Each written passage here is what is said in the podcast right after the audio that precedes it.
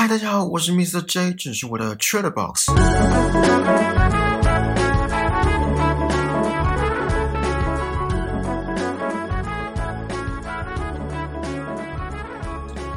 上礼拜有跟大家聊到“复利是世界第八大奇迹”这句话，然后不知道是不是爱因斯坦说的，也介绍了这本书的作者 Darren Hardy，还有他的一个网站，就叫 DarrenHardy.com。接着聊到素食文化，三天瘦五公斤，五天腰围瘦两寸，或是一个礼拜脸上皱纹消失，还有像是投资某项商品，然后一夜致富，甚至还看过三个月就可以流利说英文。讽刺的是，即使这些广告再怎么不切实际，我们还是很容易成为广告效益的贡献者，因为立即见效这四个字实在是让人有够兴奋，让人难以抗拒。可惜的是，成功往往没办法立竿见影，也往往是归功于持之以恒。作者定义复利效应是从一系列小而明智的抉择获取巨大的报酬。一个微小的改变，经过时间的推动之后，便会产生蝴蝶效应。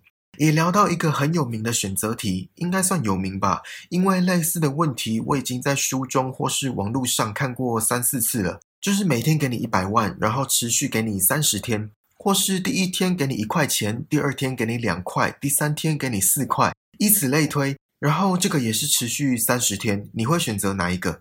书中也提到，做决定在人生中至关重要，也说了成功者与不成功者最大的差别在于，成功者愿意做那些不成功者不愿意做的事。节目的最后，也跟大家聊追踪记录自己行为的重要性。虽然很惭愧的，我目前还没有这个习惯。然后今天一开始的内容就是要讲习惯。有一句话说：“习惯成自然。”当一个行为成为日常，就不用再耗费太多的脑力去思考。比如说，早上起来先刷牙，熟练的换上上班的制服，开车系安全带，边吃东西边看影片等等。这些琐碎的日常看似没什么值得注意，可是却已经根深蒂固。有人说，一个习惯的养成需要二十一天的时间，也有人说要更久，众说纷纭。可是时间不是重点，毕竟因人而异。如果决心要改变，那所需时间会相对的比那些不愿意改变的人还要少，还关系到事发情况。比如说哪一天被烫到了，那拿东西的方式一定从那一刻起就改变。不用再被烫个二十次才会改，这就算例外。那习惯为什么这么重要？因为复利效应。刚刚提到的那些习惯，什么早上起来先刷牙、开车系安全带，这些都是不足挂齿的小事，真的是不足挂齿。总不会跟同事说：“哎，我今天早上起来有刷牙。”哎，这应该会马上被边缘吧？那如果早上起来不刷牙呢？睡前也是，长年累月之后，口臭是一定有的。更别说牙结石或是其他并发症，这就不是不足挂齿的小事了。那我们来讲讲减肥好了，这个大家又爱又恨的东西，爱的是它的成果，恨的是它的过程。如果严格的饮食控制，再加上适度的运动，三个月或半年之后，通常都会看到成果。可是就是得把饮食控制跟运动培养成习惯。然后如果把每天宵夜吃两包洋芋片或是垃圾食物当习惯呢？搞不好不用一个月，体重就开始上升，还伴随健康问题，这也是复利效应的功劳。诶，可以讲功劳吗？不知道大家有没有下意识要改掉某项习惯的经验，比如说戒烟，或是刚刚讲的宵夜吃垃圾食物。作者在书中有提供几个很实用的方法，虽然实用，可是想当然执行起来有困难度。第一个就是想办法摆脱即时满足的陷阱。宵夜吃炸鸡很爽，我知道。至于抽烟爽不爽，这我就不太清楚了。总之呢，一时的满足往往会打败大脑的理性思考，蒙蔽当下这个行为在长期下来所造成的后果。比如说吃炸鸡造成的体脂飙高，或是抽烟造成的心血管疾病。那要怎么摆脱即时满足的陷阱？比如说想吃炸鸡解嘴馋，那就改吃寒天或是水果。这听起来有没有很 gay 白？或是想抽烟，那就改看别人抽烟的影片。好，我知道这个方法很烂。总之呢，就是找回自己的理性，也寻找替代方案来满足欲望。这是第一个方法。第二个就是找到动机。我忘记是在哪一本书还是哪一篇文章有看到说，人的意志力其实没有我们想象中的那么坚强。你们觉得呢？我个人是蛮认同的，可能我意志力薄弱吧。就拿刚刚的减肥来说好了，减肥这种折磨不是一天两天或是一个礼拜两个礼拜的事，而是至少要几个月才可能会有效果，而且效果搞不好还不明显。然后还要持续下去，不然又会复胖。想象一下，如果单靠意志力减肥，那会有多痛苦？眼前的炸鸡这么香，肚子又叫得那么大声，意志力是什么？能吃吗？就算能吃，也没有炸鸡好吃。可是如果这时候有动机，比如说为了身体健康，诶，这会不会有点不够力？好，那如果动机是为了让前男友或前女友后悔，这够强了吧？想象一下，看到减肥成功的你。他们脸上那个后悔又窝囊想要复合的嘴脸，是不是就很爽？而且这个画面生动到可以让你每次看到炸鸡都高冷的置之不理，一时的口腹之欲比不上蹂躏前任自尊的快感。哎，这样会不会太腹黑？好啦，反正就是当动机够强大、够有力，意念才会随之成长，持之以恒也才会更容易。大家应该都有听过一个公式：假设每天都比昨天进步零点零一，在一点零一的三百六十五次方之后，就会是三十七点多。相反的，假设每天都比昨天退步零点零一，在零点九九的三百六十五次方之后，就会是零点零三多。也就是说，每天都进步一 percent。一年后就会成长三十七倍，每天都退步一 percent，一年后就会弱化到趋近于零。才短短一年的时间就有这么大的差距，人的一生几十年，这差距会更大。然后再想想，如果是每天都比昨天进步零点零二呢，或是退步零点零二呢？巴菲特的雪球理论也是类似的概念，只要拥有足够的资本，剩下的就交给时间去作用。我想，这也是为什么作者一直强调持之以恒的重要性。书中提到的每个例子、每个概念都脱离不了时间这个因素，再加上改变又这么难，呃，应该说改变这么少人愿意执行，所以成功者才会少之又少。讲了那么多复利效应的概念跟好处，作者有提出一个比喻，我觉得很生动也很好理解，就叫做深井帮浦。大家应该都有看过，乡下地方都会有一个有点像是消防栓形状的帮浦，这个帮浦可以抽地下水。有用过的听众应该就会知道，一开始打气抽水的时候很费力，而且打久了手会很酸。可是当水井从没反应到慢慢水流出来，甚至是成为水柱的时候，这时候就会轻松很多。不用费太多力气，水柱还是很强。我不是在讲鬼灭那个水柱哦，虽然水柱在漫画中真的蛮强的啊，我个人最喜欢霞柱，然后岩柱跟阴柱也不错。总之呢，作者是想要表达说，在一开始邦普毫无反应的时候。很多人打了几下，看到没成果就放弃了。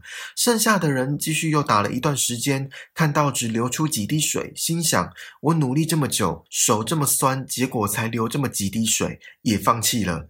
最后仅存的持之以恒的人依旧不放弃，在坚持了一下之后，水柱涌现，而且就像刚刚说的，在这之后就不怎么费力了，也可以看到丰沛的成果。或者也可以说，已经习惯了相当程度的付出，所以感觉上也没那么吃力。我当初看到这里，就让我想到有一张图，是上下两个通道，分别有一个人在挖矿，而通道的尽头有满坑满谷的钻石等着被挖掘。其中上面那个通道的人，双手拿着锄头，奋不顾身的往前挖，即使离钻石还有一段距离；而下面那个通道的人，败兴而归。锄头挂在肩上，打道回府。殊不知，再挖个几下，那些钻石就会是他的。成果近在咫尺，却败在半途而废。作者在书中有提到三个因素会影响我们：第一个是输入，第二个是交往对象，第三个是环境。先讲第一个输入，也就是我们吸收进去的东西。这些东西包括实质上的、看得到的，比如说食物。有一句话不是说 “You are what you eat”。人如其食，吃进什么东西就会变成什么样的人。诶，这样形容好像怪怪的。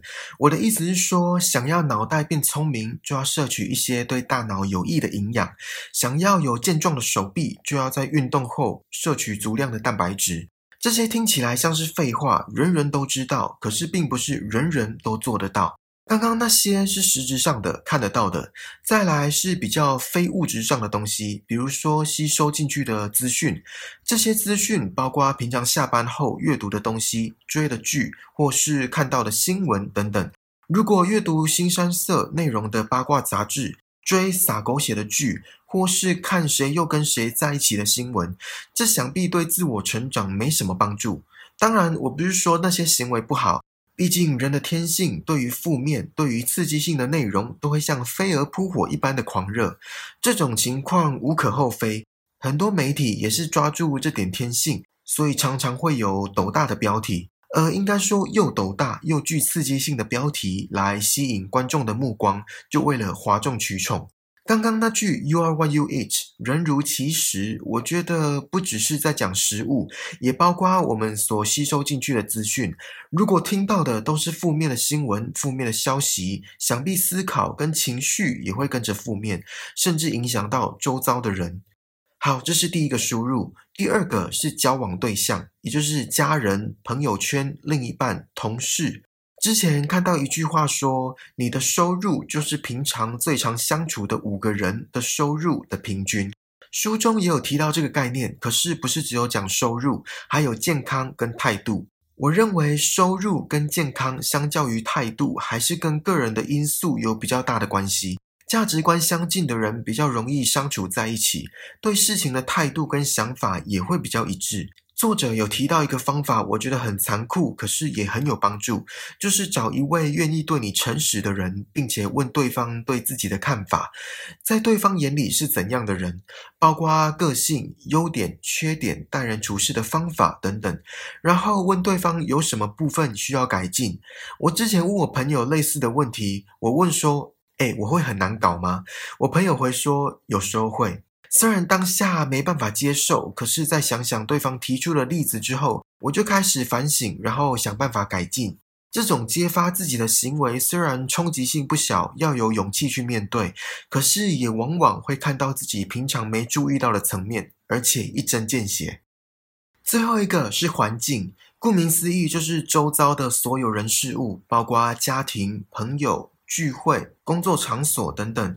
作者说，如果生活中的环境会造成心理不必要的负担，削弱完成理想的干劲跟动能，阻止你前进，那就得想办法摆脱这些混乱。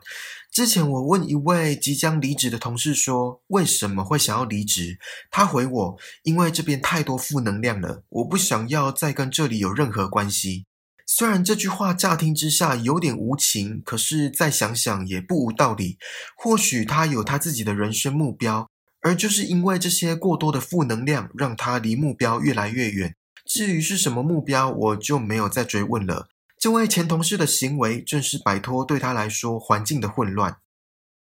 好，既然复利效应这么强大，那要怎么让它更强大？你知道，人就是不满足。贪婪也是人类的本性之一。如果身边的人或竞争对手都知道复利效应的重要性，那要怎么在这群人当中更脱颖而出？作者说，那就在撞墙之后再多努力一点点，不是真的去撞墙，而是遇到瓶颈或是一些挫败的时候再撑一下。就以刚刚的减肥来说好了，减肥大家都有遇到瓶颈过吧？比如说，瘦到某个公斤数之后，数字下降的速度就开始变慢。这时候，如果饮食控制再稍微严格一点，可能犒赏日不要这么放肆，或是运动量再稍微增加一点，比如说每次运动多跑五百公尺，或是仰卧起坐多做十下，那或许成果会高于预期很多。节目的最后，我想跟大家分享书中的一句话。他说：“别指望事情变得容易，要期许自己变得更好。”希望借由我分享的这本书，还有这两集的内容，可以让大家体会到复利效应的威力，也可以应用在二零二二年。好了，我相信大家早就知道了，只是实行起来真的超级困难，是吧？那就在这里祝大家借由复利效应，能够达到自己的目标。不管是运动减肥、工作事业或生活各方面都可以成功。